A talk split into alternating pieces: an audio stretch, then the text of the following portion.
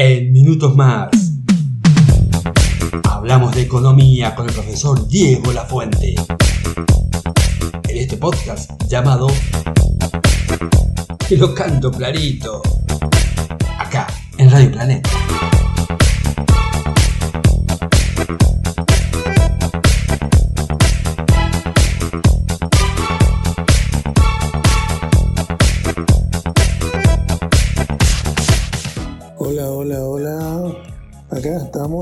Otra vez, como siempre, contador, profesor Diego Lafuente, para este programa que lo hacemos entre todos, que se llama Te la canto clarito para FM Planeta de nuestro colegio en Martín de Musí.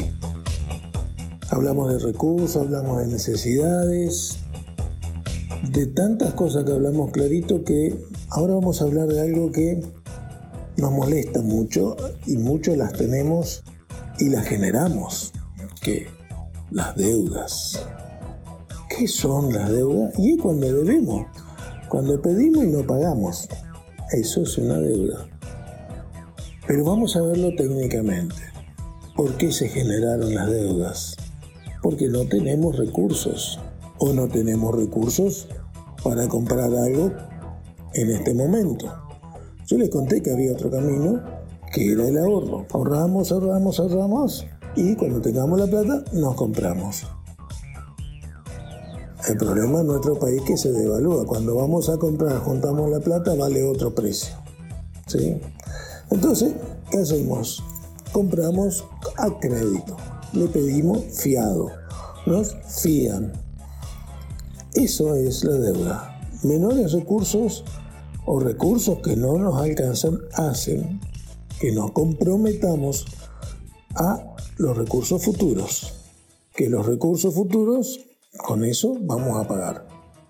El famoso cuando cobre te pago. ¿sí? Cuando me pague mi patrón te pago. ¿Qué tiene eso? ¿Cuál es lo indispensable de la deuda? Una palabra muy devaluada, pero que se debe usar mucho en este caso. Y nacen ahí las deudas con la palabra confianza.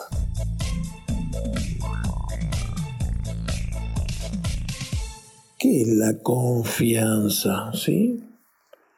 Todos me dicen que la saben, que la escuchamos muchas veces. Algo que eh, se trabaja, se trabaja mucho para muchos años y se la pierde en un minuto, me dicen a veces, o en un segundo. Pero vamos a la cuestión de qué significa en nuestra vida. La confianza es la esperanza firme que se tiene de que algo va a suceder en el futuro o que una persona va a tener una conducta determinada en el futuro. En otra palabra, que me va a pagar. ¿Sí? Esa esperanza de que me va a pagar, esa esperanza de que va a tener la conducta de venir a pagarme, es la confianza, que no es otra cosa que una creencia. Yo le creo a esta persona que va a hacer eso. ¿Por qué le creo? Porque es una buena persona, tiene una conducta intachable, pero más que nada tiene recursos con los cuales me va a pagar futuros. Después de tener un sueldo, puede tener un trabajo por cobrar y además tiene antecedentes. Porque si tenemos antecedentes de que la gente me dice no le fíe porque no te va a pagar y por algo tenemos que prestar atención a lo que me dicen. Entonces la confianza se divide en varias partes. En la confianza en los demás, que tengo que tener en cuenta esto, lo antecedente, lo que me dicen, los recursos que tienen, los activos. ¿Qué son los activos? Los bienes. ¿sí? Y ahí ya vamos a entrar en la otra parte. Estamos hablando de la confianza en mí mismo. Eso es la autoconfianza. La confianza conductual y emocional, o sea, las conductas de las personas, la emoción de las personas, el temple que van a tener, para venir a pagarme en la ocasión que yo determine. Entonces, la confianza es la certeza de que me va a devolver, de que me va a pagar la deuda, para hablar así como dice el programa, para hablar en clarito.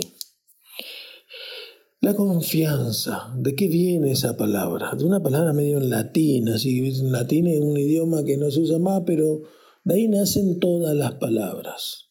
¿eh? Fiar, esa palabra que nosotros usamos mucho, que es fiar, que es préstame, dame.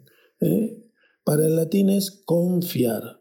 Y el fides, que es la otra palabra latín que se juntan las dos palabras y hacen la palabra confiar, es lealtad. lealtad.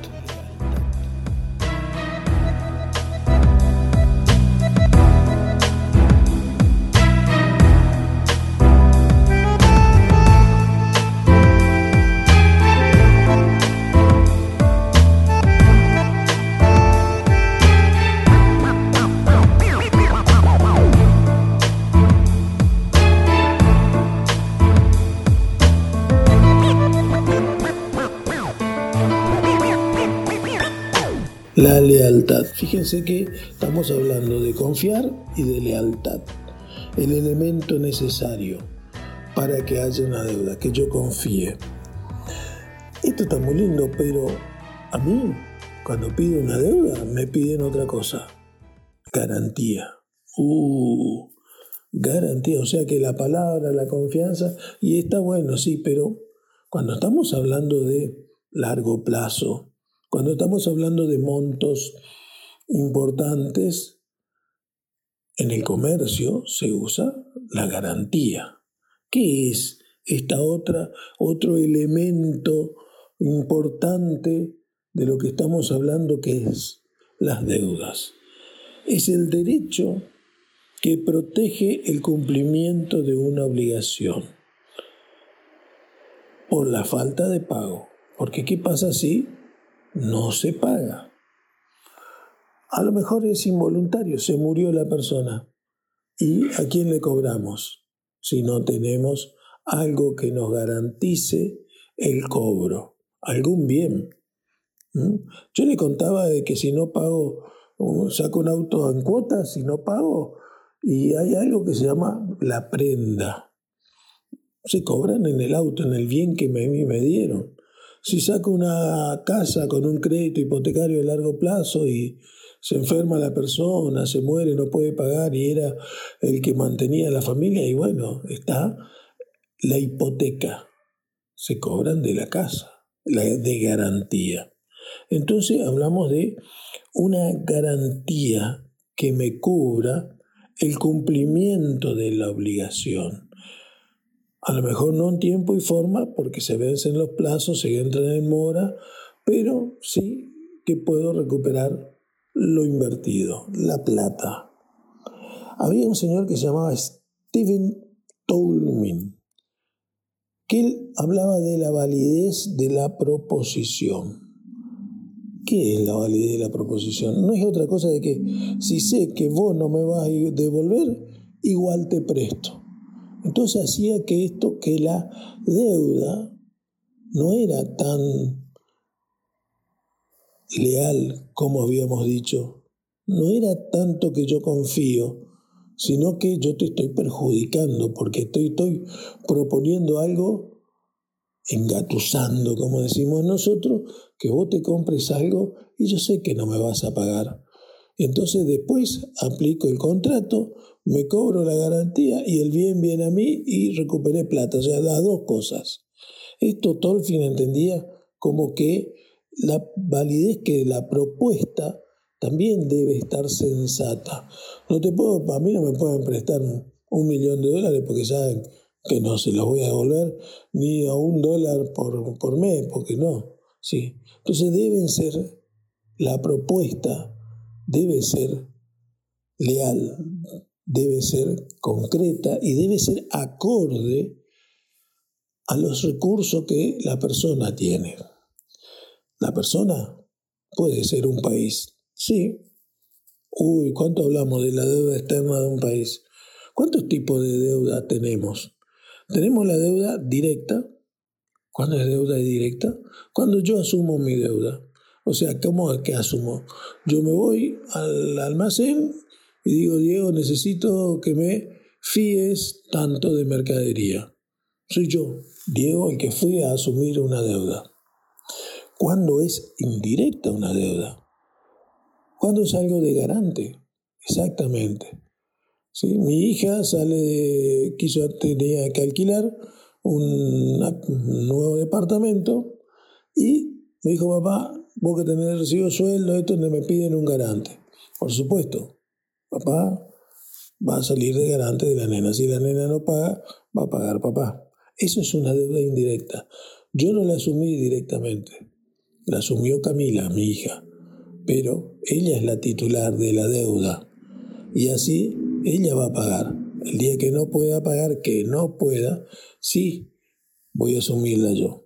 La deuda interna y la deuda externa. La deuda interna es cuando tenemos una región geográfica, por ejemplo un país, y la tengo que pagar acá. Y la deuda externa es cuando tengo que pagarla a acreedores de afuera. Yo puedo contraer una deuda externa, sí, compro con tarjeta algo que viene del exterior. Es una deuda mía externa. Lo mismo pasa con el país. Tiene deudas directas, tiene deudas indirectas, tiene deudas internas y tiene deudas externas.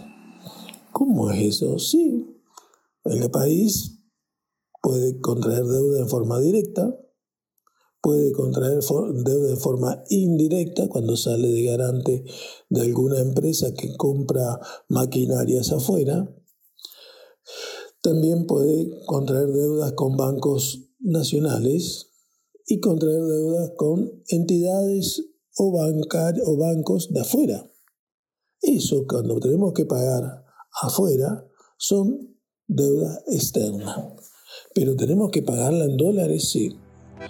sí. Después le voy a explicar que hubo un tratado, que era el tratado de Bretton Woods, que dice todo lo que es comercio exterior se rige por un patrón en esta región, que es el patrón dólar.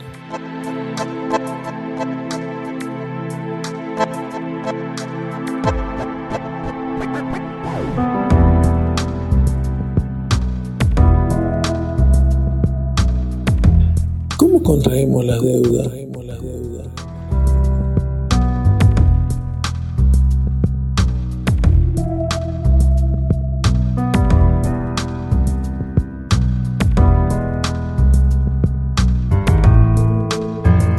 El país. Hay dos formas que el país se contraerá. La, para contraer una deuda, el país debe dictar una ley. ¿Cómo? Sí una ley. Entonces no es el presidente el que endeuda, no. Vamos a hablarlo clarito, como digo siempre. Esta forma, la forma constitucional, dice que todas las deudas es el Congreso el que debe determinar las formas, el monto y el destino de los compromisos contraídos en el exterior. Entonces determina una ley donde se determina los intereses, el plazo, las formas y para qué se endeuda. Eso lo hace el Congreso.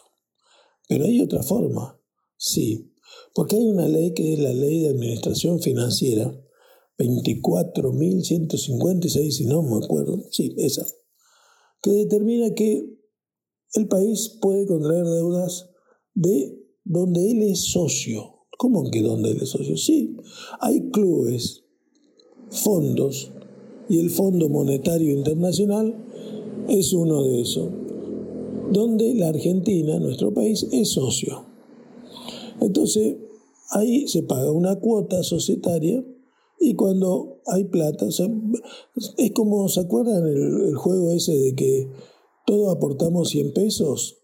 Son 10 personas y uno por mes se llevan los mil pesos pero todos los meses aportamos 100.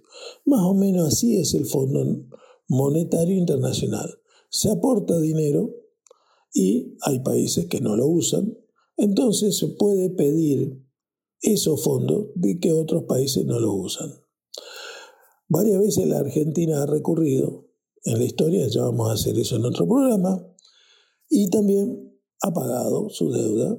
Últimamente puedo contar esa historia que cuando tuvo deuda la contrajo y después la ha pagado y la ha vuelto a contraer.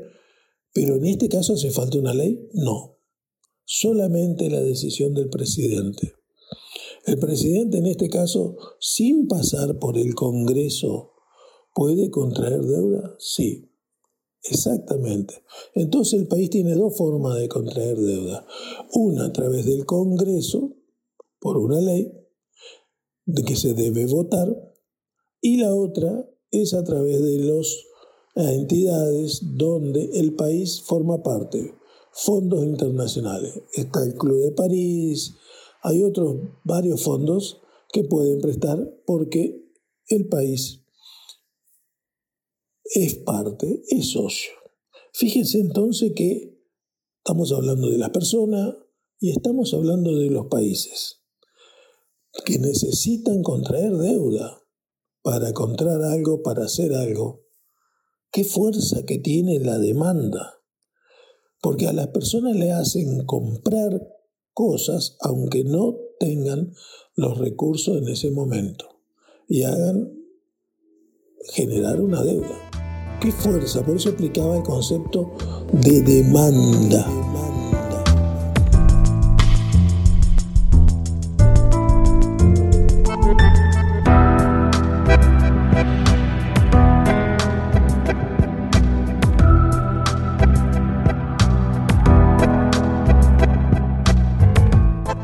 Comprometer recursos futuros y en muchos casos a largo plazo en muchos casos comprometen muchas veces gran parte de los recursos. Qué fuerza que tiene la demanda, ¿no? Ya la vamos a explicar mejor. Y en el próximo programa vamos a hablar de la generación de recursos, cómo obtenemos más recursos, cómo generamos. La palabra generar me gusta mucho porque es un gran desafío, porque es generar recursos, generar empleos. ¿Qué genera empleos? Te la canto clarito, contador Diego La Fuente, te mando un gran abrazo. Nos escuchamos prontito acá por FM Planeta para el Martín de. Un gran saludo, nos vemos, nos escuchamos.